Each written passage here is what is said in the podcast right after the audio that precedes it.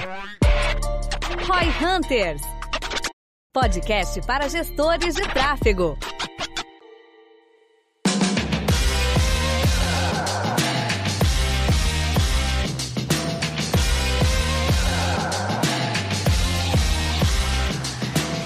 Fim do gestor de tráfego. Você clicou nesse vídeo, caiu no clickbait. Qual que é a ideia? A gente quer Esse vídeo é videocast Esse agora, vídeo, cara? caralho, vídeo, porra, vídeo, filha da puta. Desse jeito não vai durar muito tempo mesmo. É, foda.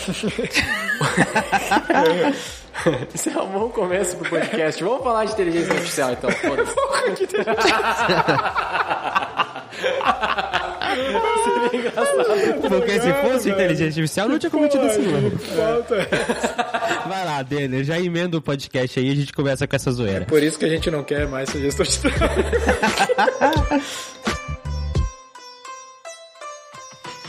Tem muitas pessoas que com certeza que estão escutando esse podcast há algum tempo, são novos na profissão de gestor de tráfego, se assim Ou querem puder chamar. começar, né? Ou querem começar e tudo mais. E a gente tá numa sala aqui na V4 que se chama Looking Ahead, né, que é a visão de futuro. E essa é a nossa pauta, né? Qual é a visão de futuro para essa profissão? Vai se perpetuar, vai continuar existindo, ou até mesmo inteligência artificial pode substituir, o cara precisa ser mais amplo, mais específico. Vamos especular um pouco sobre o futuro desse mercado. É, e até como que a profissão de fato vai evoluir, né? Digamos que o fim, digamos, né, na, na pauta é o fim do gestor de tráfego, beleza. Será que vai acabar ou só vai, se mu- ser modificada, de certo modo, né? Essa é a, a grande dúvida. Cara, tem muita gente que me manda é, pergunta no Instagram e dessa vez é uma daquelas raras ocasiões que a gente fala muita gente, realmente é muita gente. Tipo, todo dia que eu abro o box de pergunta, vem umas 10, 15 perguntas parecidas é o que, que você acha da profissão gestor de tráfego? Gestor de tráfego tem futuro? Dá pra ganhar dinheiro sendo gestor de tráfego? E eu sempre respondo a mesma coisa, cara. Hoje, e eu acredito que assim, nos próximos 3, 5 anos, vai dar pra ganhar dinheiro sendo gestor de tráfego no sentido de comprador de mídia, que é o que a maioria das pessoas enxerga. E aí ouçam o podcast, o episódio que a gente falou sobre como ser um bom gestor de tráfego, que a gente foi mais a fundo disso. Simplesmente porque, cara, tá crescendo, os mercados agora, as pessoas agora que estão indo pro digital, principalmente os,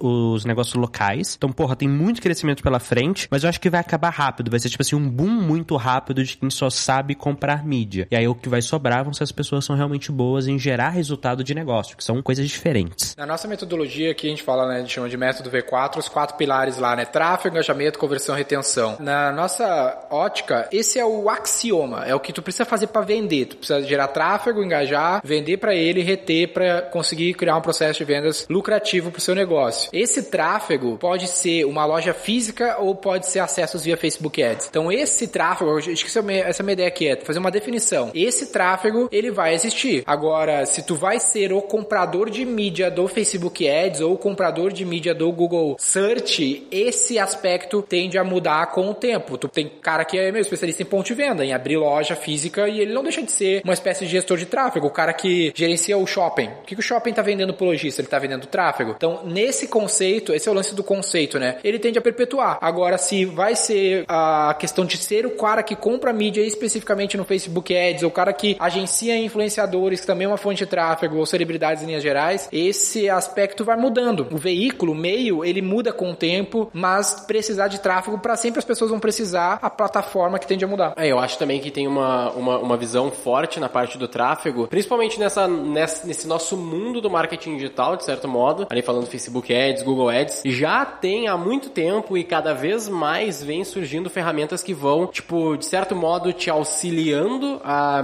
gerir melhor aquele tráfego e às vezes conseguindo gerir ah, mais, e às vezes não, né? Sempre conseguindo gerir mais coisas ao mesmo tempo, que é a grande graça, né? Eles conseguem, com a ferramenta, vai conseguir ver ali muito mais informações e te gerar muito mais highlights para tu ter insights. Então esse é o, o primeiro ponto, assim, que eu vejo da inteligência artificial e dos, das ferramentas acopladas ao tráfego, elas vão te dando mais highlights e mais insights. Porém, eu acredito fortemente que em algum momento, num futuro relativamente próximo, a gente vai conseguir ter, de fato, uma automatização muito grande dessas campanhas. Eu acho que o maior exemplo disso são as próprias campanhas inteligentes do Google. É, Por exemplo, Google Shopping inteligente, hoje, na média, pelo menos na nossa experiência, não estou trazendo necessariamente um dado de mercado nesse caso, é mais experiência mesmo aqui da V4, a gente vê que as campanhas inteligentes são muito melhores do que as campanhas normais de shopping. Por quê? Porque provavelmente o Google sabe, consegue avaliar mais coisas do que tu consegue ver sendo uma uma pessoa, um mero humano ali analisando esses dados, né? Então, acho que isso tende a evoluir muito ainda. E cara, isso antes era uma bosta. Eu lembro que assim, quando o Facebook lançou, por exemplo, placement automático, era uma merda. A boa prática que gerava resultado era você ter campanhas super específicas por posicionamento, não sei o que, não sei o que, não sei o que. Hoje, quase que em qualquer cenário, a não ser que você tenha uma necessidade muito específica, posicionamento automático gera mais resultado do que posicionamento manual. Mas assim, não era assim, cara. Antes era uma bosta automático. Isso foi mudando. A inteligência artificial foi aprendendo, né? Ela foi ficando mais inteligente, por assim dizer. E eu acho que isso é uma das coisas que, assim, muitas vezes os gestores de tráfego, cara, e profissionais em indústrias onde inteligência artificial existe acabam não prestando atenção. A inteligência artificial, ela não começa inteligente, ela começa bem burrinha, bem ruim. Só que ela vai aprendendo, melhorando com o tempo. Se você não ficar esperto, chega uma hora que ela te passa e você nem viu. Virou, foi que não tratou passando por cima de você. Tem vários vídeos no YouTube, assim, que são exatamente sobre isso. Os caras fazendo, tipo, joguinho que a AI vai lá e joga, né? Inteligência artificial, um computador, um algoritmo, vai lá e começa a aprender. Aí, tipo assim, eles botam para jogar, sei lá, Tetris. Aí ela começa, daí ela faz um monte de merda. Aí ela faz, sei lá, mil vezes um monte de merda até o momento em que ela é, É que eu- eu acho que, imbatível. que, esse- que essa, quando a gente tá falando de mercado, tem o lance da ação humana que envolve o fato da, da extrema Imprevisibilidade. imprevisibilidade. Então, É. sempre vai ter o- a necessidade do cara que avalia a circunstância e a, o contexto e tenta criar uma hipótese de como isso vai mudar baseado num cenário que nunca ocorreu. E aí ele precisa alterar a jogada com a máquina. Então, eu sinto que sempre vai ter esse papel né, no marketing, mercado, que vai estar sempre entendendo o contexto e adaptando a jogada. E é por isso que tem que definir bem o que, que é. né? Cara, eu, eu, eu concordo. É tipo xadrez, né? Que as maiores, as melhores duplas do mundo são combinações de homem e máquina hoje. Só que aí volta aquela tese que eu falei no começo, que é o cara que só sabe comprar mídia, ou seja, ele só sabe operar a ferramenta Facebook e que não é o cara que ele consegue ter essa visão estratégica, esse cara, na minha opinião, não vai rodar. Agora, sempre vai ter espaço pra quem consegue olhar o todo, trazer essa visão holística e pensamento estratégico pro business. Isso eu concordo, cara. Dificilmente em algum momento vai ser substituído pela máquina. O que vai acontecer, cara, vai ser quem é muito bom em fazer isso vai jogar junto com a máquina, que nem o xadrez é hoje, que os campeões mundiais, as melhores duplas são combinação homem-máquina. Eu acho que o lance também que naturalmente acontece é a necessidade de volume de mão de obra. Então, a tecnologia, em linhas gerais, ela não necessariamente acaba com os 100% da profissão, das profissões. Ela reduz a necessidade. Para um, pra fazer uma coisa, eu precisava de X pessoas. Para hoje fazer essa coisa, eu preciso de muito menos pessoas. Então, pô, por É, exemplo, se torna hoje... mais escasso, né? É, hoje eu preciso de um cara aqui na V4 que faz AdWords e outro cara que faz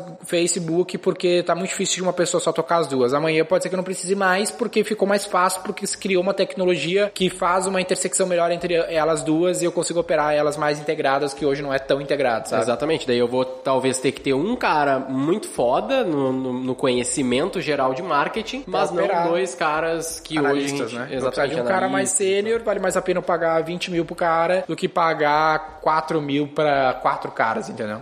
Cara, sabe o que que eu... certeza. Eu lembrei aqui agora do Bing. A gente faz Bing aqui. Que, que, tipo assim, ninguém criava porra no Bing. O que, que o Bing fez? Ele criou o sisteminha que ele literalmente replica o que você faz no Google. Exatamente. é o que a Funcionou, funcionou. A gente faz Bing e a gente começou usando essa porra aí. A gente duplica a campanha ali, é, importa a campanha, né? Ah. E funciona muito bem. Não tem muito a ver com inteligência artificial nesse Ah, caso, Bing, mas... por exemplo, a gente coloca na mesma seara do Google, né? É porque a ideia é a mesma, né? mesmo a canal, diferença é só que o canal. usuário do Bing é o usuário que não sabe trocar o navegador pro Google ali, mas tudo bem, não tem problema. Muitos deles compram o nosso produto. Pior que, tipo assim, ah, eu acho que agora vale uma coisa pra quem ficou preocupado agora. Fala, ah, caralho, por que, que eu vou fazer? Então, tem duas coisas que vão beneficiar a galera que tá começando agora que eu acho que deveria olhar mais, tá? Olhar negócios locais. E por que olhar negócios locais? Primeiro, porque é uma galera menos digital, menos tecnológica, mas que eles já sabem que tem que fazer. Meio que essa pandemia ensinou todo mundo que tem que fazer essa porra, né? De online, não adianta. Então, negócios locais é uma galera que tá ali, eles querem. E, dois, preguiça humana, cara. Eu acho que assim, a única coisa que vai fazer com que leve, na minha visão, 3 a 5 anos antes de começar a declinar a demanda pelo ferramenteiro é pura preguiça. Porque mesmo sendo fácil pra caralho, é só abrir lá e fazer, cara, 3, 4 cliques e pronto, a campanha tá rodando. É, o Google hoje já dá pra fazer isso, né? Outro dia eu fiz um teste. Com 11 cliques você cria uma campanha. É, do zero. Você cria a conta e a campanha em 11 cliques. Mas assim, o cara. As pessoas têm preguiça. Então eu acho que é por isso que ainda vai durar 3, 5 anos e quem focar em negócio local tem uma arbitragem de mercado bizarra para conquistar rápido, assim. Eu acho que, cara, qualquer um que pegar e estudar a sério vai conseguir aí fazendo freela ou sendo uma franquia da V4 como negócio local, colocar no bolso, no bolso, limpa, assim, no final do mês, uns 20 mil reais em pouquíssimo tempo, cara. Do zero em seis, a seis meses tá chegando nisso, que é um salário que te coloca no 0,1% da população brasileira focando em negócio local. Agora, tem que ralar, tem que ralar. E tem que aproveitar isso logo, porque vai acabar também. A grande vantagem do negócio físico, né, nessa visão aí de inteligência artificial que a gente falou, é que ainda é muito difícil integrar os dados do negócio físico e garantir que o varejo esteja cadastrando seus clientes da melhor maneira possível. Então, por isso também se torna muito difícil de ter acesso aos insights ou aos highlights que tu pode ter com esses dados. E aí acaba necessitando muito do gestor de tráfego ou do profissional de growth ali para de fato fazer um bom trabalho nessa questão. Então,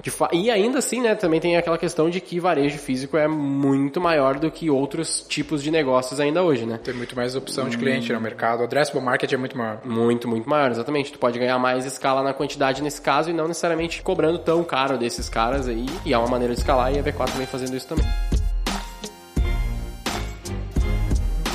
Pauta mais simples, eu acho, mais de especulação, speculation mesmo. E... e aí, João? Cara, para mim a frase é aproveite enquanto ainda há tempo para ser um ferramenteiro. Nossa, que frase mais, tipo, o mundo vai acabar, né? Mas, cara, é isso. Aproveita enquanto dá tempo, porque daqui a pouco a sua vida vai ficar um pouquinho mais difícil. Tem uma frase muito melhor. Eu sou melhor de frase, cara. Tu não pode prever o futuro, mas tu pode criá-lo. O, o Peter Drucker, o Jim Collins, eu lembro, ele fala que a melhor forma de prever o futuro é criá-lo. Essa é. era uma frase melhor, cara. É. O próximo te, te Faz parte. Então, beleza então vamos lá. Troquem a frase, ó.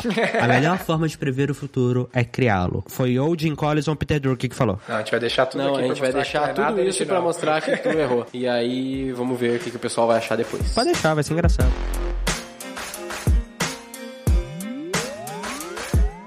Lembrando também que a gente tem a promo, né? Tem a promo rolando ainda. Aparentemente o pessoal ainda segue fazendo ela, então você pode gerar o seu link, caso você não tenha ainda, para divulgar pros amiguinhos, colegas aí. E a pessoa que tiver mais indicações, mais indicações no mês ganha aí um espaço aqui no Roy Hunters com nós três para ser um convidado especial e fazer de fato uma consultoria aí pro e seu negócio ou pra sua operação, né? É isso aí, pessoal. Privilégio poder estar aqui com vocês. Não deixem de mandar lá o seu ponto de vista, a sua dúvida, a sua sugestão de pauta para os nossos perfis no Instagram, os nomes tradicionais aí, ou o perfil da V4 Company, a gente está sempre por lá. Muito obrigado, eu sou o Guilherme Lippert, Equity Partner da V4 Company. Sou o Daniel Lippert, fundador da V4 Company. E o nosso negócio é vender o seu.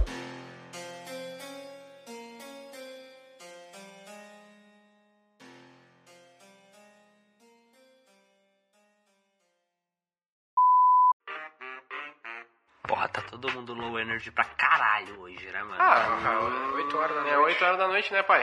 Uh... 12 horas já, velho.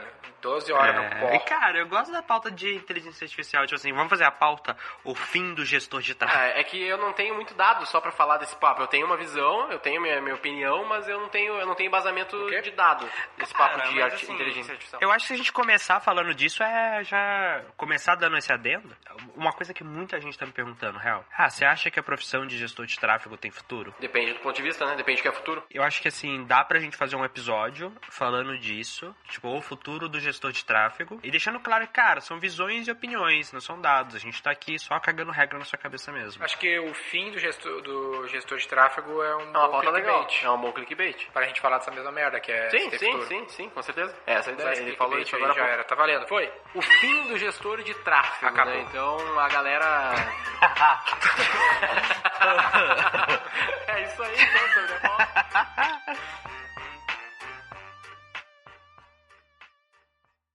Para saber mais sobre como a V4 pode ajudar o seu negócio, ou você que é profissional de marketing digital e quer saber como ser nosso parceiro, acesse v4company.com e saiba mais.